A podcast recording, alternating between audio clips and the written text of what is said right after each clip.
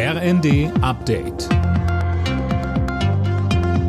Stündlich neu. Auf den Punkt informiert. Ich bin Dirk Jostes. Guten Morgen. Im Konflikt um Getreideexporte aus der Ukraine gibt es offenbar eine Lösung. Wie die türkische Regierung mitgeteilt hat, wollen Russland und die Ukraine heute ein Abkommen unterzeichnen.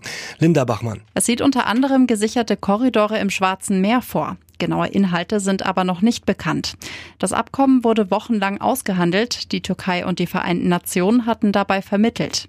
In der Ukraine stecken seit dem russischen Angriff Millionen Tonnen Getreide fest. Dadurch sind weltweit die Preise für Getreide gestiegen. Durch die Pipeline Nord Stream 1 fließt wieder Gas. Trotzdem ist Russland kein verlässlicher Partner. Das hat Bundeswirtschaftsminister Habeck im ZDF gesagt weil wir ja sehen, dass Putin die Verfügbarkeit des Gases immer wieder strategisch einsetzt, um die Entschlossenheit und auch die Geschlossenheit in Europa und in Deutschland zu spalten. Insofern sollten wir uns da nicht naiv aufstellen. Immer wieder werden technische Gründe vorgeschoben werden. Immer wieder wird irgendwas passieren, um die Gasmenge zu verknappen. Deutschland solle deswegen Gas sparen. Habeck hatte zuvor weitere Maßnahmen zur Energiesicherheit angekündigt. Eine Mehrheit der Deutschen steht hinter den Russland-Sanktionen, selbst wenn es zu Problemen mit der Energieversorgung kommt.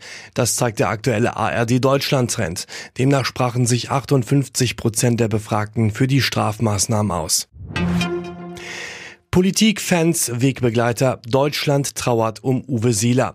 Der frühere HSV-Stürmer und Nationalspieler war gestern im Alter von 85 Jahren gestorben. Seeler war einer der besten Fußballer Deutschlands, hieß es vom DFB. Ein Idol für Generationen, ein echtes Vorbild. Die deutschen Frauen stehen im Halbfinale der Fußball-Europameisterschaft in England. Das DFB-Team setzte sich im Viertelfinale mit 2 zu 0 gegen Österreich durch. Alle Nachrichten auf rnd.de